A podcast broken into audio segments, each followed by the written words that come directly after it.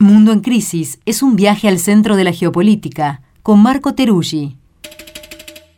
Un contenido especial de Crisis en el Aire que se transmite en vivo los sábados de 8 a 10 de la mañana por Nacional Rock, FM 93.7 y podés escuchar todos los domingos en formato podcast. Mundo en Crisis, un viaje al centro de la geopolítica.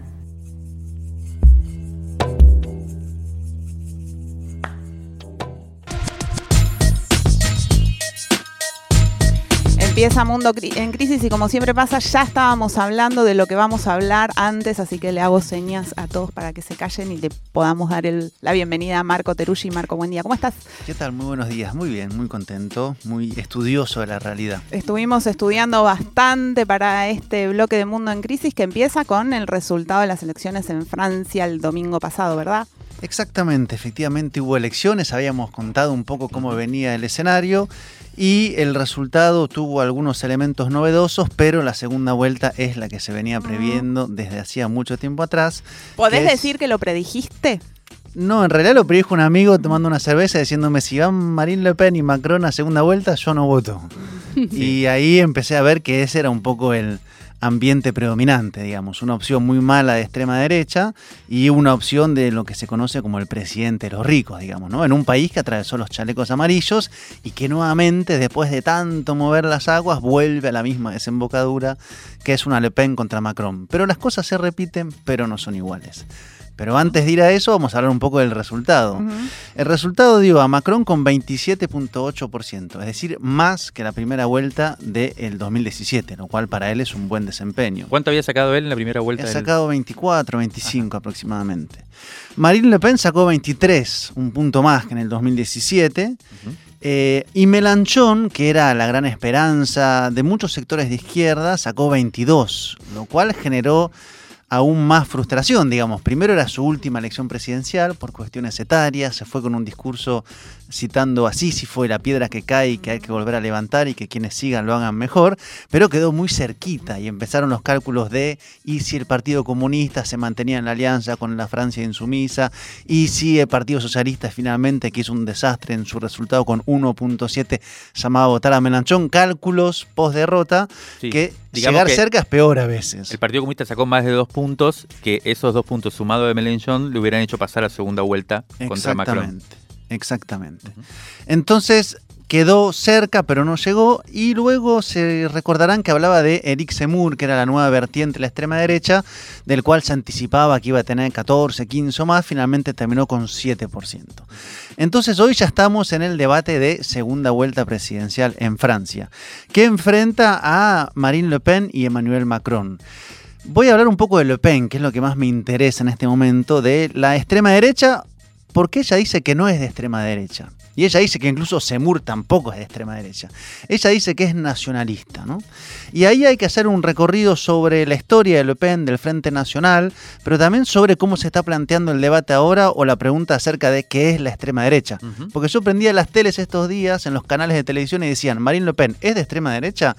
Muchos canales, de derecha, de izquierda. Entonces ya cuando está la pregunta, evidentemente uno puede pensar que es parte de la estrategia de Le Pen, pero también la pregunta lleva es... ¿Eso, eso estaba en los canales franceses? Exactamente. Desde los más de derecha, como CNews, que es el canal donde se, digamos, propulsó Eric Zemmour, que es una suerte de Fox francés, para hacer algún símil, hasta una radio como Radio Sud, que es una radio tradicionalmente más ligada a sectores de izquierda, que la pregunta era, ¿es Marine Le Pen de extrema derecha? Luego de las elecciones. Exactamente. O sea, y en camino a la segunda vuelta, ¿no? Que es dentro mm. de la semana que viene, el fin de semana que viene. Exactamente, el próximo domingo. Y en este momento, hoy sábado que estamos hablando, en la tarde va a haber grandes concentraciones contra la extrema derecha. Pero ya no es tan claro como era, por ejemplo, en el 2002, cuando llegó el padre de Marine Le Pen, son Marine Le Pen a segunda vuelta, que perdió eh, sacando 17% nada más y Jacques Chirac sacó el 82%. En ese momento era muy claro, Jean-Marie Le Pen, el Frente Nacional, era en la extrema derecha, antisemitas, antiárabes, racistas, y había que cerrarles el paso, un gran baraje, un frente republicano para enfrentar a la extrema derecha. En el 2017 Marine Le Pen sacó 34% y Macron 66%. Sacó casi el doble lo que sacó su padre en el 2002. Hoy se está estimando que está en un 55-45. Las primeras encuestas dan eso. Incluso algunos dan más ajustado todavía. Habrá que ver cómo es. Pero en todo caso, lo que eso refleja es que Marine Le Pen se dio una estrategia y esa estrategia estaría dando resultado. ¿Y cuál es esa estrategia? Bueno, el punto de análisis primero es que uno puede presuponer que el cálculo fue para llegar a segunda vuelta y ampliar una mayoría social de 50 más 1, un discurso de extrema derecha no funciona. Es decir, hay que desmontar el gran frente eh, republicano, cordón sanitario que aparece contra la extrema derecha, para poder justamente pasar ese barraje, barraje, no, bueno. Barrera. barrera, me salió en francés, barrage, perdón. Eh, y eso fue parte del, trabajo que hizo, salirse de la identidad de extrema derecha y volcarse hacia una identidad nacionalista, podríamos decir. Y ella plantea ahora que la dicotomía es entre los mundialistas, la mundialización que representa Macron, con la desregularización financiera, las leyes del mercado por sobre las personas, contra la visión nacional que ella encarnaría. Una economía al servicio de la gente, de la nación, donde defiende el país, la cultura, el sindicato, la comunidad. Mm y que es incluso un enfrentamiento entre el pueblo contra la oligarquía. Parece progresista ya. En esos términos, nacionalismo versus mundialización. Y llama a los patriotas de izquierda y a los patriotas de derecha a votarla. Entonces es un discurso, digamos, que ha ido cambiando. Ya no tiene explícitamente ningún tipo de referencia antiárabe, antiislámica, antijudaica, antimujer, anti-LGTB. Eso es lo que trabajó Eric Zemmour todo ese espacio vacío, todo ese espacio que Marine Le Pen había abandonado discursivamente, es el espacio que ocupó Semur, que evidentemente llamó a votar por Le Pen. Es decir, la otra fracción de extrema derecha, que igual son familias que no son exactamente iguales, que tiene el discurso de la civilización francesa que está siendo conquistada y sometida por otra civilización, llama a votar a Le Pen. Pero Le Pen fue construyendo ese discurso y es un poco a contracorriente de las nuevas extremas derechas que tienen como elemento central en la forma lo disruptivo, lo políticamente incorrecto. Pensemos en Vox, pensemos en Trump, pensemos en Bolsonaro, si es que vamos a poner esos dirigentes, presidentes, partidos en las nuevas extremas derechas. Marine Le Pen hizo lo contrario, se suavizó, se presidencializó, se hizo más nacionalista y menos extrema derecha para construir una mayoría social. Ahí hay una táctica nacional, pero también hay un debate acerca de, bueno, entonces efectivamente, ¿es de extrema derecha o no es? Y si lo es, ¿por qué lo es? Y al final de cuentas la pregunta es... es más de derecha que Macron, sería, ¿no? La pregunta. Exactamente. Esa es la pregunta del millón. Y ahí hay diferentes debates. En primer lugar, hay quienes no le creen, no le creemos, a su proceso de modificación discursiva. Ella viene de una formación de extrema derecha, históricamente, digamos, vinculada a las fuerzas antijudías, antiárabes, antiislámicas, a una cuestión nacionalista excluyente, un nacionalismo francés, que no es lo mismo pensar el nacionalismo desde Francia que pensar en nacionalismo desde América Latina. Y la cuestión nacional está en el centro, digamos, de su discurso, porque hay dos grandes temas, dos grandes fantasmas en Francia, o temas de época. Uno es lo que sería el declive nacional, esta Francia que fue como apagándose en el escenario mundial, y el declive de la identidad nacional, o la crisis de la identidad nacional, que es ser francés. Es un debate que tiene 30 años y empeora y empeora y empeora. Mm. Ahí vuelve, por ejemplo, siempre el velo. Si la mujer puede usar velo o no puede usar velo, si debe o si no debe. Macron dice que sí. El otro día Macron entrevistó, se encursó con una mujer que usaba velo. Y él le dice, ¿vos usas velo? Sí, le dice. ¿Y sos feminista? Sí, le dice ella. Ah, bueno, ¿ves? Eso es lo que yo quería escuchar porque acá hay que defender la heterogeneidad y la posibilidad de usar velo y ser feminista. Marine Le Pen, evidentemente, está en contra, pero ya no lo dice abiertamente porque sabe que eso no le va a sumar votos o en todo caso le va a impedir alcanzar esa mayoría. La identidad nacional, que es un debate muy importante para la extrema derecha en Europa, fue dejado de lado, que es lo que agarró Semur. Y ella se centra en lo nacional. Y lo nacional está ligado a la, digamos, defensa de los franceses y el lugar de Francia en el mundo, y ahí vamos a entrar un poco a la política internacional de Le Pen, que también dejó desconcertado a bastantes analistas. Porque ahí hay tres niveles. El nivel europeo. Marine Le Pen ya no dice hay que salirse de la Unión Europea, hay que salirse del euro, que era su debate en el 2017, por lo cual quedó medio en Orsay, porque dijo hay que salir del euro y no quedó muy claro para dónde. Y Macron en el debate mano a mano la dejó bastante, digamos, fuera de posición porque no sabía qué contestar. Ahora dice hay que reformar la Europa por dentro Se parece más a Orban en Hungría, que ganó hace poco, o al gobierno polaco, que es hay que trabajar un nacionalismo dentro de Europa y dejar de depender de la tecnocracia europea. Después está la relación con Rusia. Ella plantea Rusia, Putin tiene que ser un socio. Hay que hacer un eje entre la OTAN y Rusia y reconstruir una Europa que vaya desde Lisboa, Portugal, hasta Vladivostok, en el extremo de Rusia que hace frontera con China. Esa es la Europa y hay que hacer ese eje. ¿Por qué? Porque si no hacemos un eje OTAN Moscú, ¿quién va a ocupar el espacio? Va a ser el eje Moscú-Beijing. Por lo tanto, hay que impedir que se fortalezca el eje ruso-chino y eso implica que hay que reconfigurar la relación. Y por lo tanto, hay que dejar de depender de la política exterior de Estados Unidos, hay que salirse del comando integrado de la OTAN y tener una fuerza militar propia francesa, no europea.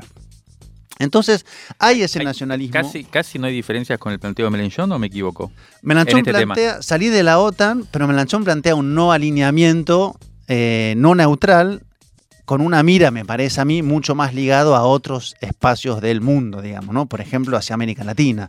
Melanchón tiene toda una pata de política exterior, él estuvo en Bolivia, él estuvo recorriendo el continente con esa mirada más en clave de izquierda, la integración o del Sería sur como una integración de los europeos. Una integración desde el lugar de fuerza de Francia, de reformar a, la Europa y desde ahí plantearse en posición de otra fuerza con Estados Unidos y replantear la relación estratégica con Rusia, que es un debate que está en el centro de la mesa. Que Macron evidentemente tiene una posición europeísta, y otanista. Aunque Macron tenía también, tiene esta idea de hay que reconstruir la autonomía estratégica de Europa, es decir, dejar de depender tanto de Estados Unidos y tener unas fuerzas militares europeas. Eso con la guerra con Rusia evidentemente quedó fuera del debate. Entonces ahí tenemos el otro gran punto de Le Pen, que es la cuestión nacional en clave internacional. Y cierro con esto un poco la primera intervención de apertura, que son muchas cosas juntas. que tiene que ver con su familia política. Y vamos a hacer un ejercicio como de mapeo eh, rápido. ¿Con quién se relaciona Marine Le Pen? Para ver, también dime con quién andas y te diré quién eres. Bueno, sus relaciones internacionales en Europa son Vox. Ella estuvo hace muy poco en Madrid en una cumbre organizada por Vox, partido de extrema derecha en España, que es la derecha del PP, o un, digamos, emergente adentro del PP. En esa cumbre de Vox estuvo Orban, evidentemente de Hungría, estuvo el primer ministro de Polonia, con el cual ahora se lleva bien Marine Le Pen, porque Polonia tiene una relación de enfrentamiento con Rusia, no así Orban y Hungría, que en esta guerra ha optado por una posición de neutralidad. Y luego Le Pen tiene vínculo histórico con Salvini, que es la extrema derecha italiana. Ese es su mapa europeo.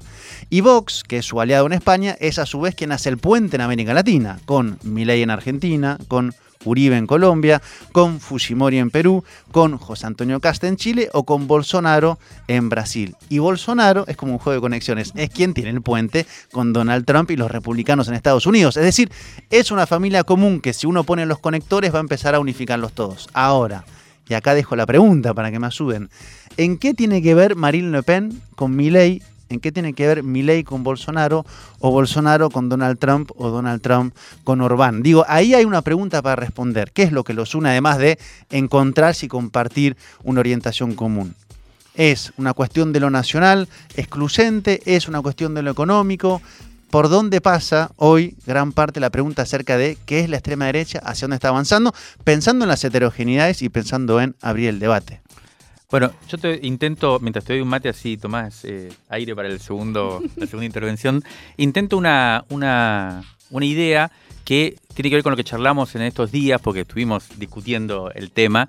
Em, y es muy buena la pregunta, ¿no? Porque sobre todo sirve para pensar esto: ¿cuál es la relación entre alguien que viene de una tradición como Marine Le Pen tan eh, con orígenes en el fascismo, en el fascismo europeo ¿no? del siglo XX. Esto es lo que muestra muy bien Eber Ostroyevsky, nuestro compañero también de la revista, que dice el, el, gen está ahí y eso no se modifica tan fácilmente. Sí, sí, no es metafóricamente fascista. No, no, no, claro, el origen está en grupos... genealógicamente. Y buena parte de los cuadros también, dice Eber, ¿no? Eh, que, que hoy están en la construcción programática y que van a estar en un eventual gobierno de Marine Le Pen vienen de esa tradición. O sea, pero ¿cuál es la relación entre eso y eh, un grupo como el de Milley, que viene de una cosa mucho más neoliberal, digamos, liberal a ultranza? Y, no, nacional, ¿no?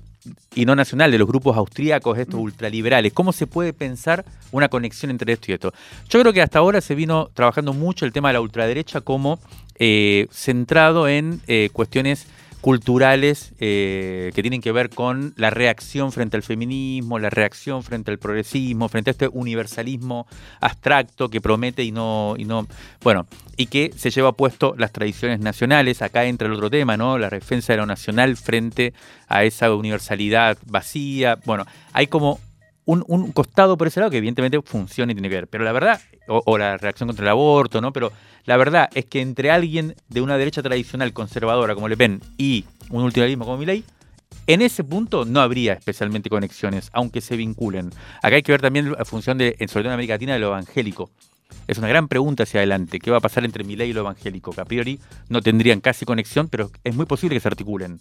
¿Por qué? Y ahí es donde para mí entra una cuestión más de fondo que tiene que ver con lo económico. Yo creo que lo que acabas de contar de Marine Le Pen, desprendiéndose un poco de estas cualidades que son las que determinan a la ultraderecha para, sin perder su condición de derecha y de ultraderecha, diría yo, eh, poder aspirar a ganar, eh, a ganar las elecciones y se centrarse en el discurso económico, porque me parece que es más un discurso económico que identitario. Me da la sensación, es, yo creo que la fuerza de la ultraderecha... El sentido de un fracaso de las promesas del capitalismo liberal. Exacto. El, enfrentamiento contra el, globalismo es el enfrentamiento contra el liberalismo, contra lo financiero, en defensa de, bueno, un, tipo... O sea, lo que quiero decir, para resumir, creo que el, el cimiento, el pegamento que está uniendo todas estas derechas tan heterogéneas es algo así como considerarse una fuerza antisistema, eh, antisistema de capitalismo neoliberal globalizado, que es el que creo que está capitalizando la ultraderecha hoy en todo el mundo ese descontento y la está poniendo competitiva y, con fuerza. Agrego algunas cuestiones que venía pensando mientras hablabas. Primero en la cuestión internacional. Hasta hace poco uno veía el conjunto de las corrientes más de derecha América Latina y su política internacional casi automáticamente iba ligada hacia una política exterior subordinada o mirando a Estados Unidos. Esto hasta que Bolsonaro, el socio de Donald Trump, hace pocos meses fue a Rusia y de hecho planteó una neutralidad en el conflicto eh, en la guerra que está viendo en Ucrania. Y eso es interesante porque además la relación con Rusia y cómo se ve Rusia desde América Latina y desde Europa es muy diferente. Digamos. Rusia desde Europa es un país que remite a las relaciones con las extremas derechas, por ejemplo Le Pen, que tuvo que sacar sus fotografías con Putin, mientras que en América Latina tiene alguna reminiscencia más ligado a lo antiimperialismo barra de alguna izquierda. En segundo lugar, que en el caso de Europa y de Estados Unidos hay algo claro, y no sé si es así en América Latina, me parece que no, que es que el sujeto social que articula las extremas derechas son clases populares. O sea, el voto principal de Le Pen es de los sectores populares. El Partido Socialista hace muchos años dio un giro, dijo, este no es mi sujeto, me voy hacia las clases medias ilustradas académicas. El Partido Comunista se vino abajo, quedó un vacío, y sobre ese vacío barra frustración es que avanza Marine Le Pen. Y ese vacío barra frustración de un sujeto que no entra en la categoría de minorías, que antes tenía empleo y ya no lo tiene, que a duras penas llega a fin de mes y que nadie lo toma en cuenta en la política, es que emerge esta fuerza. Hay algo parecido entre el sujeto que vota Le Pen con el que vota Bolsonaro, eh, perdón, a Boris Johnson con el que vota a Trump o el que vota a Vox. ¿no? Esta, esta, los perdedores del mundo globalizado neoliberal, las zonas más rurales, periféricas, pequeños pueblos, eh, que han quedado por fuera. Y sobre eso las frustraciones me parece que hay algo central que ahí sí conecta todo, me parece, ¿no? La, digamos, la imposibilidad de poder eh, o llegar a crecer económicamente o a sostenerse económicamente o a encontrar respuestas y ver cómo se te está viniendo abajo eh, lo que tenías a tu alrededor. Y esto es clave, digamos, me parece, para explicar cómo logran conectar con ese malestar, ¿no? Y desde ahí cada uno adapta su propia táctica a nivel nacional. Digo, para pensar en mi ley también acá y por qué emergen las extremas derechas, es porque no hay respuesta. Y de alguna manera hay una respuesta clara en el caso de Le Pen, que es, hay enemigos, que son los extranjeros que nos quitan el trabajo, por lo tanto, preferencia nacional. Digo, ya no vamos a echar a los que están adentro, pero no vamos a dejar que entren los que están afuera. Es ahí si vamos a hacer un referéndum nacional sobre la inmigración. Para decidir qué, no lo dice, pero vamos a hacer un referéndum para debatir la inmigración. O sea, los de afuera se terminó. Y la preferencia en todo lo que son cuestiones sociales son para los de adentro. Y después hay un enemigo que es el de afuera, que es la tecnocracia europea, o que es el que tenga, digamos, que calzar como anillo al dedo para ese momento de la campaña política. Porque lo último, y cierro con esto, es que es un partido camaleónico, digamos, ¿no? Que si uno lo ve en los 80 o lo ve en los 2000 o los ve ahora, va cambiando su discurso de forma muy oportunista, pero siempre articulando un mundo de frustración popular. Y eso me decía un amigo, mirá que a Le Pen lo votan los obreros y los empleados. Es así, pero porque lo voten quiere decir que tienen razón. Y la verdad que no. ¿Hay eh, chances de, eh, de mucha abstención de gente que decida no votar a ninguna de las dos derechas? ¿Cómo viene eso? Es una posibilidad. En la primera vuelta hubo 25% de abstención, fue dos puntos más, tres puntos más que en el 2017, o sea, tampoco es masiva la abstención. Sí hay un debate muy fuerte de mucha gente, por ejemplo, que se plantea, yo no quiero votar a Le Pen, pero la verdad que votar a Macron es muy difícil. Y ahí también hay que decir que Macron es eh, quien estuvo al frente de la represión muy fuerte en el caso de los chalecos amarillos, es un hombre que quitó el impuesto sobre las fortunas ni bien asumió, es un hombre que recortó la salud en plena pandemia, habla con una altanería y encarna esta cosa del winner, el que ganó, el que la sabe, el que avanza para adelante y el que no mala suerte que se quede atrás y que al final los pobres es porque no cruzan la vereda a buscar trabajo, literalmente, porque trabajo hay en este país. Bueno, esa cuestión macronista, arrogante, del pibe rubio, triunfador, la verdad que mucha gente no lo puede, digamos, procesar ni plantearse militar para votar contra eso. Y esa es la tragedia de esta elección. ¿Por qué? Porque esta idea de hay que frenar a la extrema derecha, pero te das cuenta de quién está al lado. Y si, bueno, pero entonces qué hago? Si la extrema derecha no es tan de extrema derecha al final porque parece que ya no es tan antiárabe y al final me habla de lo nacional y algún sentido común tiene. Y el otro lado tengo a uno que es un ex Rothschild que fue de un gobierno del Partido Socialista y que a su vez, digamos, tiene esta cuestión antipopular muy fuerte eh, y de la arrogancia a los que ganaron. ¿Y a dónde voy? ¿Voto o no voto? ¿La izquierda dijo cómo va a votar? Melanchón dijo ni un solo voto hacia la extrema derecha.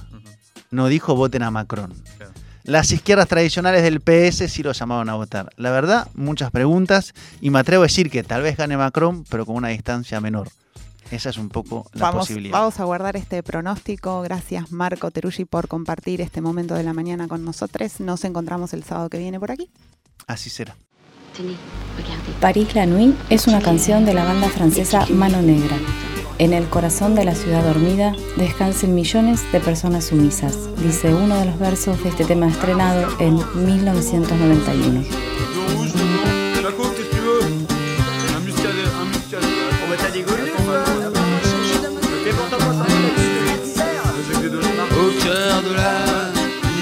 Endormie repose des millions de gens soumis.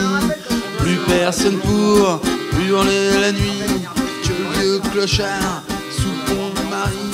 Dans la rue, plus des matons, tous les apaches sont en prison. Il est si calme, ça sent